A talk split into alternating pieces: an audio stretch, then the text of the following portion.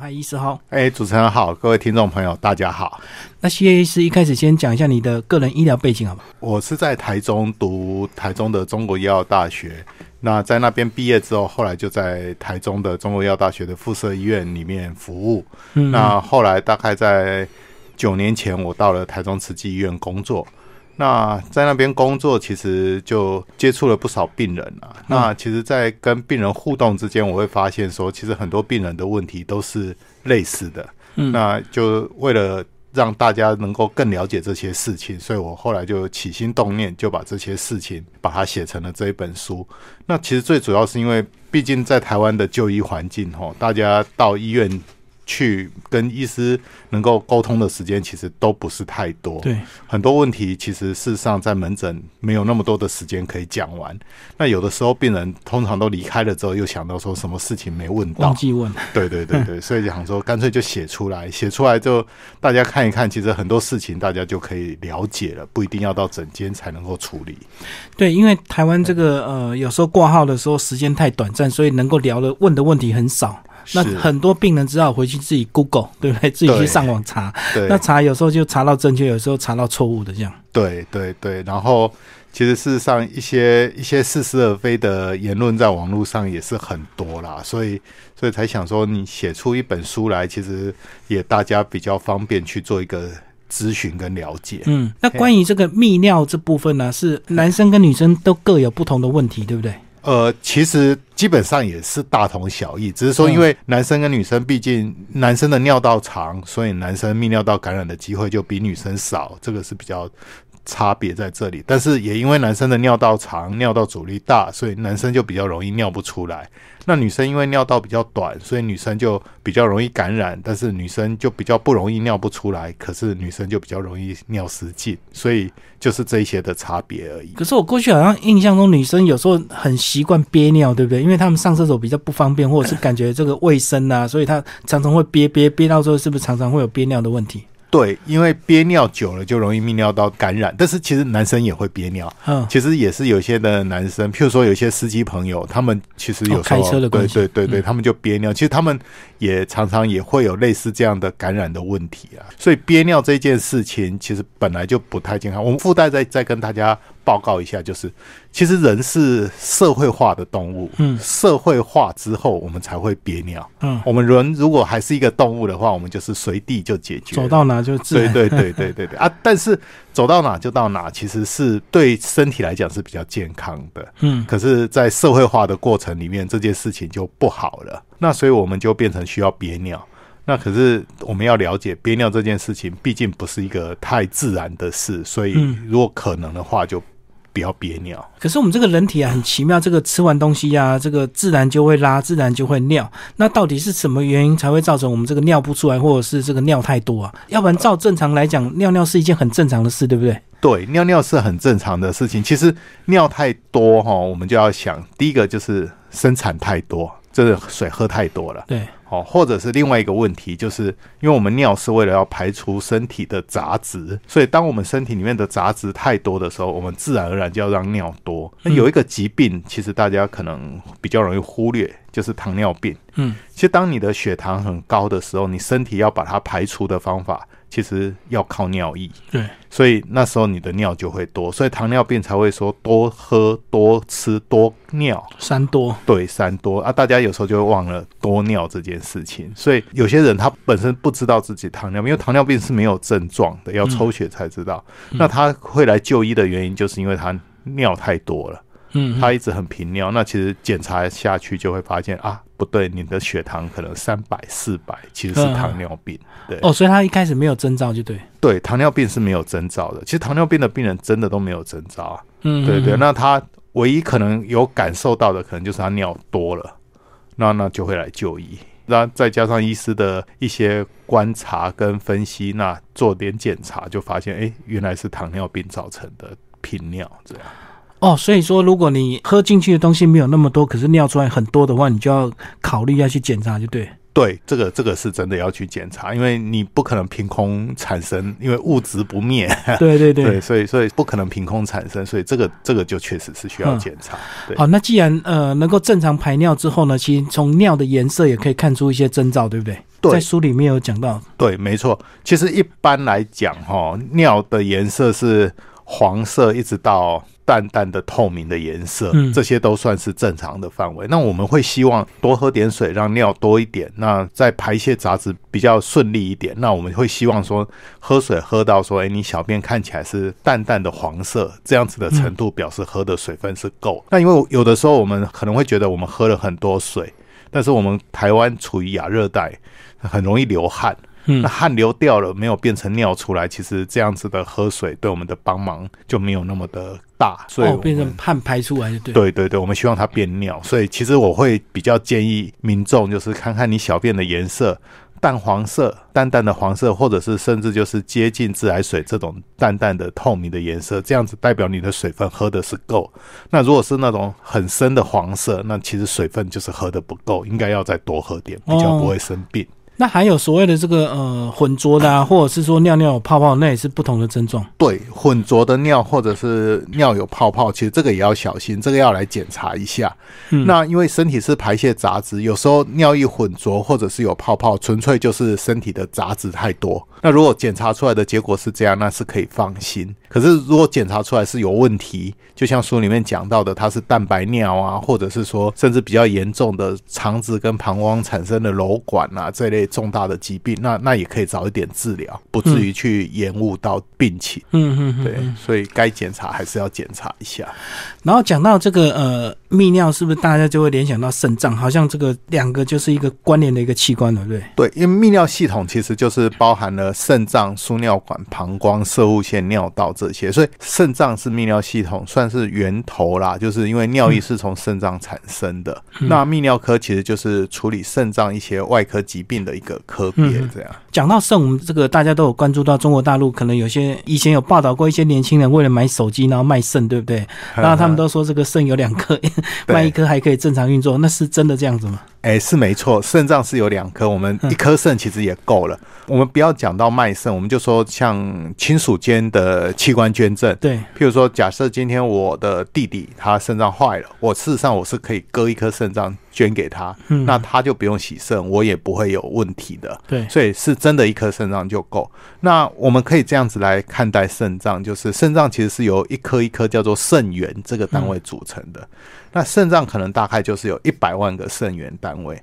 那其实正常，你只要十万个肾源单位的运作，你就可以维持你肾脏的运作。所以你可以想象，一个正常人他的肾源是做一天休息九天，做一天休息九天。那如果割掉一个，那就变成五十万个，那就做一天休息四天。其实也还好啦，嘿嘿，也还好。那但是等到你肾源一直坏掉，一直坏掉，一直坏掉，譬如说剩下九万颗肾源，那这时候才会发现这个肾脏出了问题。这时候当然就要赶快把造成的问题给移除掉，不然需要十万颗才能维持运转，那你剩下九万颗，那当然它的负担就会越来越大。那如果这个疾病一直存在，它九万颗变八万颗变三万颗，那到时候就变成要洗肾。所以说短期好像看不出影响，可是可能要过一段时间之后，可能就有差了，对不对？对，然后更危险的是过了那一个那一个有差异的点之后，它只会越来越糟。嗯嗯，嘿，他就没有机会去回复，所以如果说到了那个点，我们还没有发觉的话，那那那就会糟糕了。哦，所以年轻可能没有感觉，可是到了老了就感觉就很到那个点之后就会对，过了那个点之后就会就就有点像爬坡一样，就就过了那个那个决定性的关卡之后，那就只会一路往下掉。所以我们最好是在那那一个关卡之前就能够让它停止住，这样才行。那讲到这个肾的话，那是大家就好奇说，台湾为什么洗肾人口这么多，对不对？全球第一啊。呃，这个问题哦，其实大家要。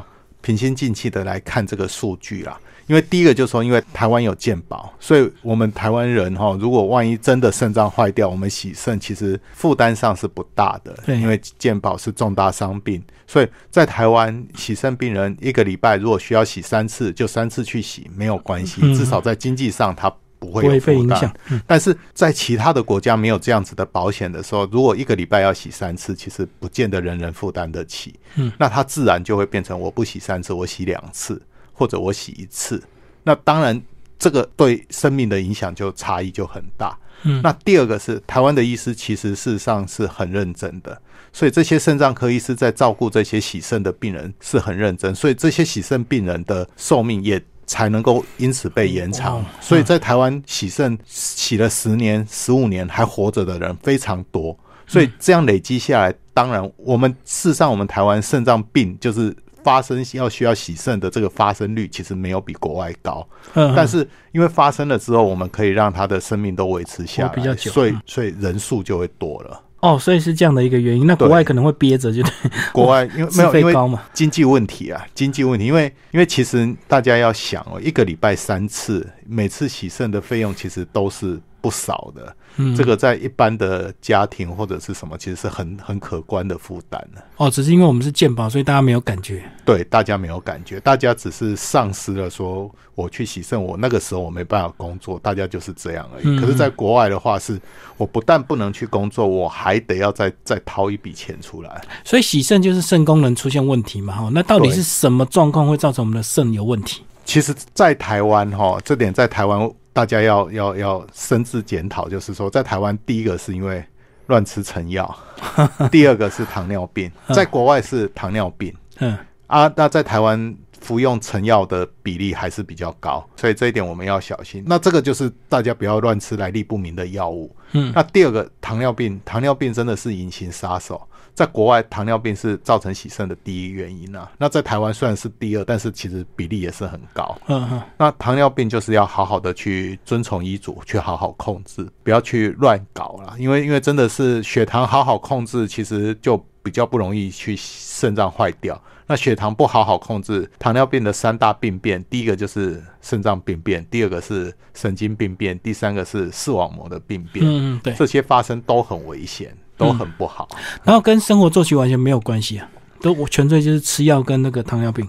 呃，吃药跟糖尿病是占最主要的原因呐。那生活作息哈，其实生活作息对于健康的影响，这个大概大家也都。很了解啦，大家还是应该要规律的生活，对健康是比较好。但是我们也知道，在现代社会，就是很多人就是没办法规律的生活。可是，在你自己可以控制的范围，你应该还是要让自己走一个规律的生活。太阳出来就该起床，嗯，那晚上就别太晚睡，这个这个是应该的。哦，好。那其实，在书里没有讲到一些我们过去的一些迷失错误，对不对？是。包括我们常常讲的肾亏，就等于是这个性功能不足。对。所以，所以肾坏掉就会影响性功能。这个哈。哦，这里面其实也有一点需要去厘清，就是说，我们讲肾亏这个名词其实是中医的名词。嗯嗯。那中医讲的肾脏跟西医讲的肾脏其实不是同一回事。哦，不同器官。对，不同器官，因为中中医其实是系统的观念，中医不是器官的观念。嗯。所以中医的肾其实是一个系统，包含了生殖系统，所以他们才会说有肾亏这件事情。嗯。但是西医讲的是器官，一个一个的器官，所以。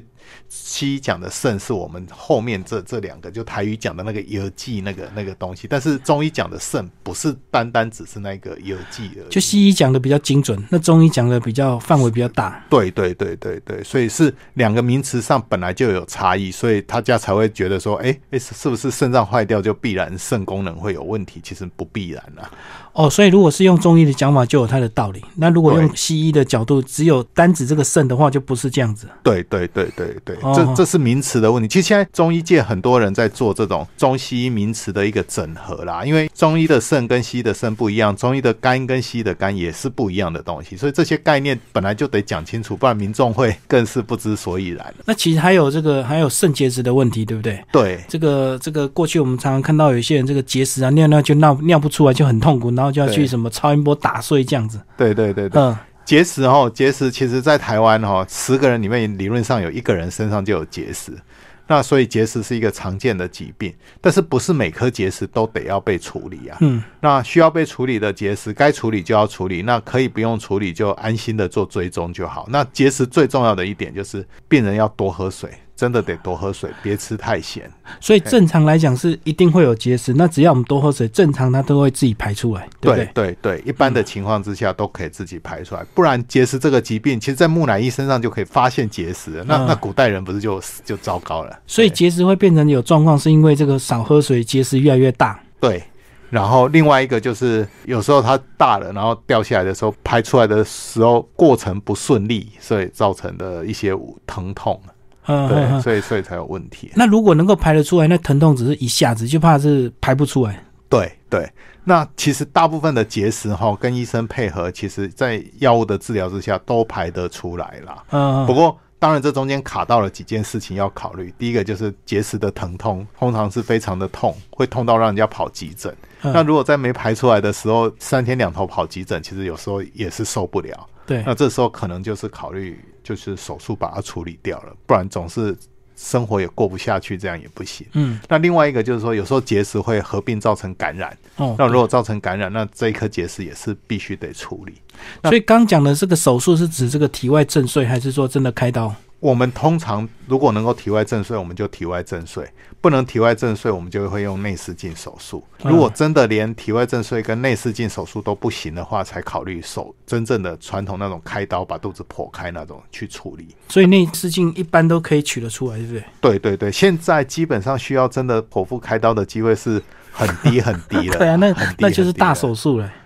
哎，其实也不是大手术，它就是要开，对，就是要开个洞。但是这种手术在台湾要做到的机会真的是太低了，因为毕竟内视镜大家都都太成熟，然后台湾就医也方便啦，嗯，不太容易让病人拖到那么那么那么可怕这样。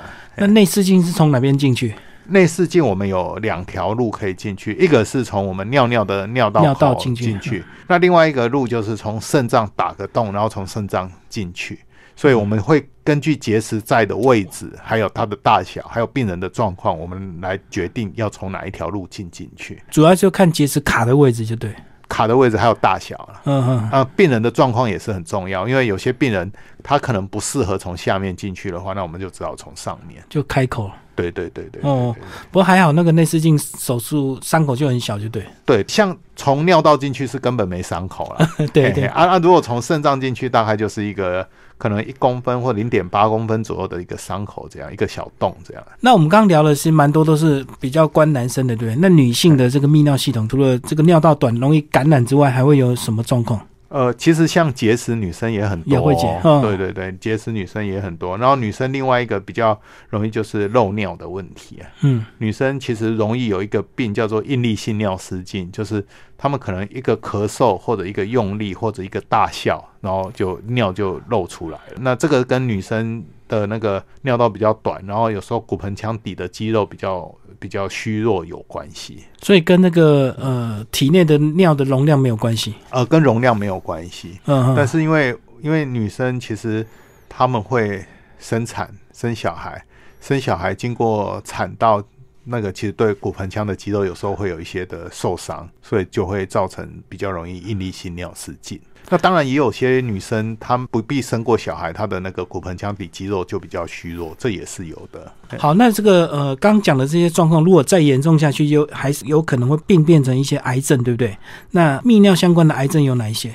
泌尿系统哈，其实人体上哈，基本上人体只要有的器官，那个器官都有可能变成癌症。是，所以泌尿系统有射物腺，所以射物腺就有可能有射物腺癌；有膀胱就有可能有膀胱癌；有肾脏就可能有肾脏癌。那射腺癌是只有男生才有啦。对，那射腺癌它是它是个癌症，然后它的发生率也很高，但是它跟其他的癌症不一样，百分之八九十的射腺癌都是很容易治疗的。嗯嗯，所以只要跟医生配合，大部分的射腺癌都可以被治疗的很好。那怕的是那百分之十很不容易治疗的，但是就算是很不容易治疗的，因为现在的药物这十年来新药的产生哈，就算那个不容易治疗的，现在也没有那么困难了。所以重点是跟医生配合去接受治疗。嗯，对。那有没有什么年纪到了，我们一定要做一些检查？像我们知道这个五十岁要做大肠镜啊，呃，那泌尿相关有没有到什么年纪就要做一些一定的定检？一般我们会希望说，病人如果五十岁男生啊，五十岁以后哈，每年来检查一次射物腺，这样是比较比较好的。因为毕竟射物腺癌的几率其实还是存在。那如果能够早期发现，能够早期有一些的治疗是好事啊。嘿啊，啊那。至于其他的，像膀胱癌那个，大概就是初步的检查，就是靠小便的检查。那肾脏的癌症就是靠一个腹部超音波的检查。嗯，那这个其实五十岁以后去做一下这样子的检查，我是觉得是还蛮方便，而且以台湾的。医疗的便利性来讲，这样子的检查其实是不难的。嗯，对。所以这样讲，就是说，其实泌尿系统在我们年轻的时候，大部分的人功能都可以维持正常，一般都是到了一定年纪之后，才会有一些老化的问题嘛。对对对对。嗯。不过男生里面有一个癌症啊，叫做睾丸癌，那个倒是在二三十岁是一个高峰期，到五六十岁又是一个高峰期，它刚好是两个双高峰期。嗯。但是。但是大家也不用太担心，睾丸癌其实是在所有癌症里面的发生率是很低很低的。嗯，那另外一个就是因为睾丸，我们每天洗澡自己摸一摸，其实就知道它到底有没有问题啊。所以，所以，所以是容易被发现的。啊，讲到睾丸是 是小时候年轻，还有说有些人什么隐睾症这样子，然后到了这个长大就不会了。呃，其实也那个不是真正的隐睾症，有的只是说哈，因为睾丸是一个很有趣的器官哦，它在我们在胎儿的时候，它是在我们。肚子里，我们生下来的时候，它才掉到我们的阴囊里面。那在体外的温度是适合制造精虫的，所以在一般如果是冷，但是太冷的时候，它又不喜欢，所以我们有一个提睾机。所以太冷的时候，我们是会有一个提睾机把睾丸往肚子的方向拉。那在小朋友的时候，有时候就是因为裤子脱下来检查的时候，他就觉得冷，所以他搞完就。往上一拉，所以摸起来就是说啊，不见不见了。那其实它是在的，所以所以这这种情形就是刚刚主持人讲的说，哎，小时候是阴睾，长大之后就不是阴睾。所以其实大部分是这种情况。所以等长大之后搞完，自然就恢复它本来的位置。呃，这个其实是他本来小时候就在那个位置啦，只是因为我们刚好在检查的时候，他会拉上去。不过在书里面我就有提到一个一个真实的故事，这是真实的故事，就是一个妈妈带着两个小朋友来门诊，然后。跟我讲说那个弟弟摸不到睾丸，就啊我就帮他检查，我就说哇妈妈你好棒，你你你这个弟弟这样你就知道他是隐睾症，摸起来弟弟真的两边都没有。然后因为哥哥在旁边，所以我就说那哥哥我顺便帮他检查，我就检查哥哥，哎哥哥只有一颗睾丸，然后我就跟妈妈说，哎为什么哥哥只有一颗睾丸你没有发现呢？结果妈妈很惊讶的说，为什么一颗睾丸有问题？他爸爸也是一颗啊。这这个是一个真实的故事，所以让我觉得说，其实健康教育其实我们真的没有好好的教好了。嗯，那第二个就是说，其实隐睾症也不用担心，一颗睾丸，你看它也生出了一个弟弟跟哥哥，功能正常就好。对对对，这睾丸事实上只要有一颗，其实也就足够生殖所用。但是睾丸正常是要两颗的哦，所以也是有人先天是少一颗的。对，那是那是隐睾症，那真的就是隐睾症。但是只是一颗的隐睾症，其实事实上是不用担心的。哦，只要功能正常就好。对对对对。那其实这本书的后面呢，还有一些附录啊，这个呃，谢医师来帮我们介绍一下，这个是真的让我们自我检查的一些评分表。对，因为通常我们会讲说症状有问题啊，或者是什么很严重啊，严重到底多严重，一般没有办法量化。那其实，在那个。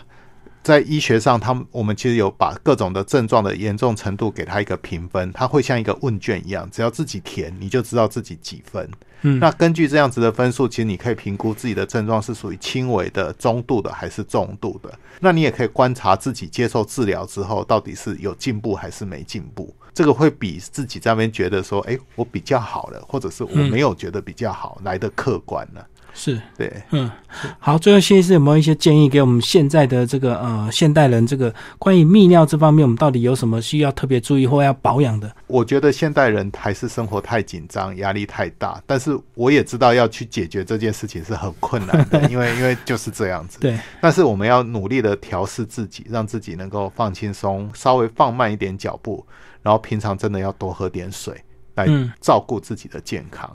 的这样子其实不止对泌尿系统好啦，对全身都是好事。呃，谢医师一直强调喝水，那吃东西到底有没有影响？这个有些人爱吃肉，有些人爱爱吃蔬菜，这个跟泌尿有没关系吗？呃，其实我都会建议还是吃清淡一点。然后我们现代人的肉类真的吃太多了，嗯，不管你再怎么少吃肉，你都比我们的爷爷那一代的人都吃太多了。我我也常在讲说，哎，我爷爷活到九十一岁，但是他其实吃的真的非常的少，因为他的时代。很穷困，对，可是就是这样，所以他可以活到九十一岁，甚至你可以现在发现很多活到九十几岁、一百岁的，其实他们吃的东西真的很简单，所以我们其实不需要吃到那么复杂、过度精致的东西。对对对对，我们吃的清淡一点，青菜水果多吃一点，其实对健康是好的。所以这本书是推荐给我们这个每一个人应该随身必备嘛，哈，随时有这个状况都可以拿来翻这样子。是是，可以对自己做一些了解。